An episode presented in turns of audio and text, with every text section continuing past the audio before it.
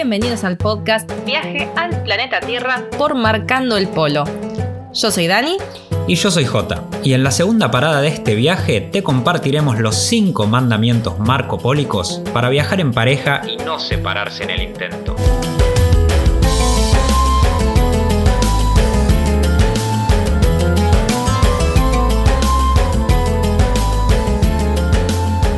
Dos no viajan si uno no quiere. Eso decían nuestros amigos Lucy y Rubén de algo que recordar y es una frase que nos quedó grabada bastante porque es muy real, la verdad. Es imposible poder mantener un viaje por mucho tiempo si uno solo tiene ganas o también si, si tienen intereses distintos, si quieren hacer una cosa y otro no. Así que nosotros ya hace 10 años que estamos viajando juntos y creo que algo aprendimos en todo este tiempo para poder mantenernos de esta manera.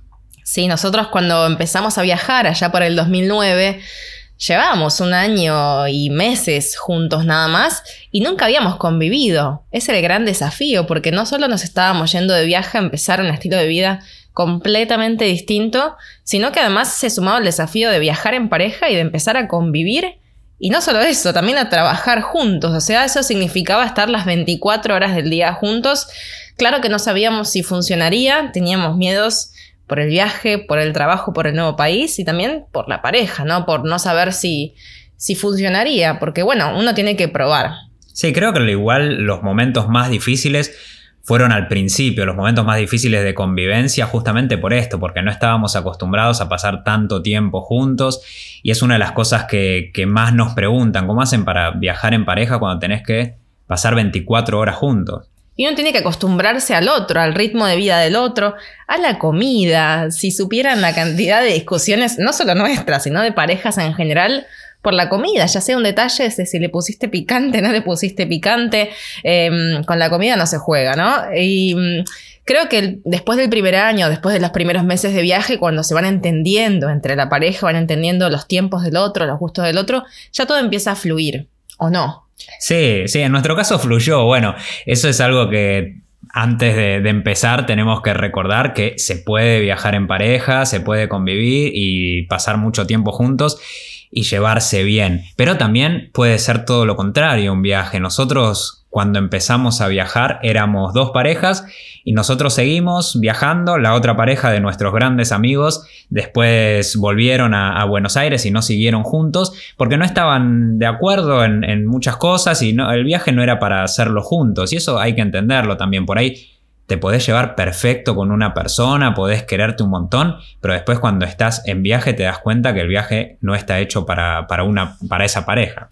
Y todo se intensifica en viaje, ¿no? Un problema tiende a ser más grande y hay que tomar un montón de decisiones, no es solamente irse y ya está, sino que constantemente es necesario tomar decisiones juntos y ahí puede haber algunos roces. Por eso en el podcast de hoy te vamos a compartir los cinco mandamientos marcopólicos para viajar en pareja y no abandonar en el intento. Sí, y no separarse tampoco, que eso es importante. Bueno, vamos a ver. A ver, nosotros tenemos estas, estas claves que podemos compartir para todos los que estén del otro lado y estén pensando en viajar en pareja y tienen estos miedos, ¿no? Les surgen este miedo de cómo será convivir tanto tiempo juntos. Algo que es muy, muy importante para empezar ya desde antes de salir es ponerse de acuerdo en el estilo de viaje que cada uno imagina, que cada uno quiere hacer y en el presupuesto, esto es fundamental, por más que suene un poco frío, hay que tener en cuenta el presupuesto de cada uno. Porque, a ver, no es, la verdad que no es para nada cómodo, para nada divertido, si uno tiene la idea de hacer un viaje de mochilero eh, lo más bajo de presupuesto posible, acampando, yendo a los hostels por más que tengan chinches o no. Y la otra persona lo que en realidad estaba pensando era ir a hoteles, eh, ir a un all inclusive, ir lo más cómodo, cómoda posible y tenía una idea completamente distinta y ahí es cuando empiezan grandes peleas, muchas veces empiezan grandes discusiones por este tema. Exacto, porque pueden los dos tener ganas de viajar, pero quizás uno quiere ir a acampar todo el tiempo, quiere viajar a dedo y la otra persona se imagina un viaje más de, de vacaciones, ¿no? Más un viaje de hoteles, de all inclusive quizás de transporte público, de trenes, de buses, y no está mal. A ver, todos los estilos de viaje son aceptables, pero tienen que ponerse de acuerdo en eso, ¿sí? Porque quizás uno no quiere gastar en restaurantes todas las noches y prefiere cocinarse o prefiere comer en puestos callejeros y la otra persona no se siente cómoda. Entonces ahí ya es cuando uno de los dos va a tener que empezar a ceder. Ya vamos a hablar de esto de ceder, pero cuando siempre es uno el que termina cediendo, empiezan los problemas y empiezan los problemas graves. Sí, sí, sí. Eso, bueno, fue una de las claves para nosotros poder convivir durante el viaje de esta manera, porque los dos estamos más o menos, o bueno, tenemos la misma intención del viaje, queremos conocer los mismos lugares, nos interesa todo el mundo, así que no pasa esto de estas peleas de decir, bueno, yo quiero ir para acá y el otro quiere ir para allá. Eh, sino que, bueno, nos damos el tiempo también, eso es muy importante y vamos a hablar de eso también. Otra de las cosas fundamentales es poder dividir las tareas, que no recaiga todo sobre una sola persona. Sí, ese es el segundo mandamiento marcopólico para viajar en pareja. Es clave. A ver, en viaje va a haber un montón de cosas que sean divertidas y un montón de cosas que sean aburridas. Entonces, dividir las tareas aburridas es necesario para una relación sana. No puede recaer todo en una sola persona. ¿A qué nos referimos? A armado itinerario, en buscar vuelos, buscar la ruta para ir a hacer dedo, buscar gente por couchsurfing, buscar qué hacer en cada lugar. Todas las visas, si hay tema aburrido, ¿no? Todas estas cosas son necesarias. El viaje es como un combo. Uno no puede solamente disfrutar del viaje. Hay un montón de cuestiones burocráticas que hay que seguir. Buscar voluntariado, buscar un montón, cómo mantenerse.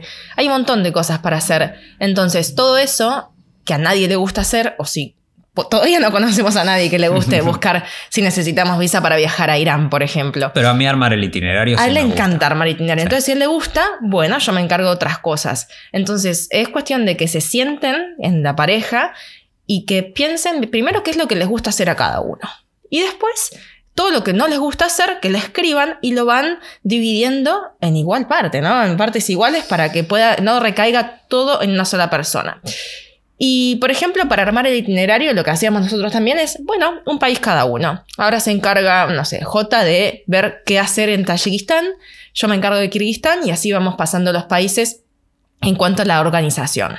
Sí, esto otra vez, porque los dos tenemos los mismos intereses durante el viaje, los lugares que visitar. Yo sé los lugares que le pueden interesar más a ella y los lugares que me interesan más a mí, pero al no tener, al haberse convertido el viaje en un estilo de vida, no tener pasaje de regreso y no tener una fecha límite, decir, bueno, tengo que llegar antes de tal fecha a tales destinos, quiero exprimir al máximo mis días, teníamos abierto el, itinerario y elegíamos los lugares que vamos eligiendo los lugares que más nos gustan y compartiendo ese, esas, esos intereses que tenemos en común. Así que bueno, esto es muy importante para nosotros, lo hacemos de esta manera, nos dividimos los países.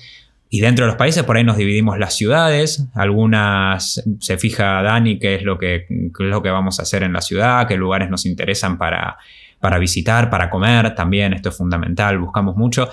Y hacemos mucha, la verdad nos tomamos como muy a conciencia de esto porque hacemos mucha investigación nosotros en cada uno de los viajes. No es que simplemente llegamos a la ciudad sin saber qué hacer y bueno, ahí vemos. Sino que hablamos con muchos viajeros que hayan ido, buscamos mucha información y después cuando estamos en destino se hace mucho más llevadero también la, la relación. Exacto. Tercer mandamiento marcopólico es buscar el equilibrio, ¿sí? encontrar el balance entre lo que uno cede y lo que uno quiere. Sí, esto también, otra vez, es muy importante. Hemos visto muchas parejas pelearse por este tema. Nosotros, si uno hay, algo que quiere hacer y la otra persona no la quiere hacer, nunca, nunca vamos a forzar al otro. Esto es muy importante, no obligar al otro a hacer cosas que no tiene ganas de hacer. Hay veces que uno puede acompañar, ¿no? Por ejemplo, me acuerdo cuando fuimos a Bangladesh, que yo no tenía tantas ganas de ir, me interesaban quizás algunos otros países, pero como en realidad lo que nos mueve es la curiosidad, dijimos, bueno, vamos. Pero el que más ganas tenía de conocer Bangladesh era J, y ahí dije, bueno, vamos, dale. Pero, por ejemplo, en Tailandia, él quería hacer el retiro vipassana, el retiro de meditación budista, que son 11 días de silencio. Y yo dije, no, no es para mí. No te veo, 11 días de silencio. No, se puede escribir, no sé si conocen lo que es el vipassana, pero son retiros budistas que se hacen en todo el mundo, donde no se puede leer, no se puede hablar, no se puede escribir, no se puede escuchar música, no se puede hacer nada porque es justamente para poder concentrarte en la meditación. Yo dije, mira, yo la verdad que en este momento de mi vida no lo quiero hacer, no quiero encerrarme ahí 11 días porque no me llama la atención, pero vos hacelo, no te quedes sin hacerlo porque yo no quiero. Y acá entra en juego otra cuestión que es no dejar de hacer cosas porque el otro no quiere. Yo le dije, bueno, yo me voy a Chiang Mai, me alquilo una habitación por 11 días, me quedo ahí tranquila eh, y yo feliz y vos feliz en tu meditación. Finalmente no lo hizo porque cambiamos los planes y seguimos, pero no lo hizo, no, no dejó de hacerlo porque yo no quería hacerlo, ¿no? Esto es clave. Nadie se tiene que sentir forzado a hacer algo que no quiere, ni nadie tiene que dejar de hacer algo porque el otro no quiere. Sí, hablando de esto, creo que está también muy bien agregar lo que sería eh, nuestro mandamiento número 4, que es encontrar el espacio personal de cada uno dentro del viaje darse aire, darse tiempo para estar solos también está bueno. Hay muchas parejas que conocemos que dentro del viaje por, por, varios días, por semanas, se separan, se van cada uno para un destino distinto, después se vuelven a encontrar. Nosotros esto no, no, lo hemos hecho tanto, sino que sí hemos hecho viajes por separado, pero una vez que empezamos a viajar juntos, dentro del viaje no, no nos separamos, pero sí que hemos tenido momentos en los cuales por ahí pasamos más tiempo en una ciudad. Recuerdo como por ejemplo en Corea del Sur, en Seúl, estábamos, nos quedamos por dos meses en Seúl escribiendo un viaje interior, que es nuestro primer libro.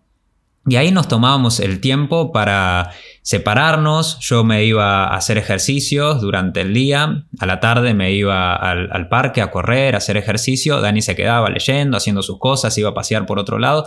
Y nos separábamos durante gran parte del día y después nos volvíamos a encontrar a la noche, a escribir y a seguir con nuestras actividades. Esto parece algo tan básico para las parejas que viven incluso las parejas que viven juntas, ¿no? Porque estando en una misma ciudad cada uno tiene su trabajo, sus planes, pero en viaje es muy difícil encontrar esos momentos de soledad.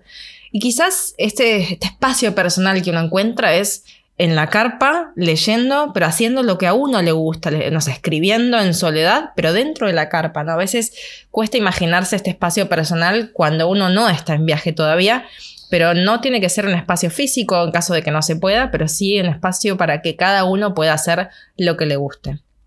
Y bueno, y hablando de, este, de estos mandamientos para poder viajar en pareja y no abandonar en el intento, tenemos el mandamiento número 5. Sí, el mandamiento número 5 es que, justamente como decíamos al principio, los dos tienen que tener ganas de viajar.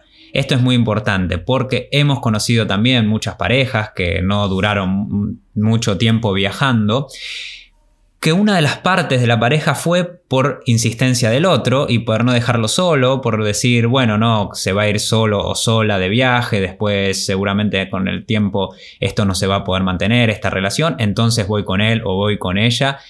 O al contrario, que la otra persona medio que lo forzó, bueno, vení conmigo, dale, viajemos juntos. Y esto no puede durar mucho tiempo porque está llevándote a hacer algo que no tenías realmente ganas de hacer. No lo hagan, por favor. No insistan a la pareja para que los acompañen en el viaje porque eso no va a terminar bien. Y también, siguiendo con esta frase, es dos personas no se pelean si una no quiere, ¿no? Esto es tan es clave porque en viaje, por supuesto que hay roces, que hay peleas. Nosotros no nos peleamos mucho, la verdad que esa es la, nuestra verdad. Pero la clave es, primero, desenojarse rápido, porque en viaje no hay tiempo para pasar dos, tres días enojados, porque no. Y después es eh, que cuando uno se enoja por algo, en viaje uno está muy cansado, tiene momentos difíciles, tiene momentos de muy poca privacidad. Entonces es normal quizás que una de las dos personas se irrite.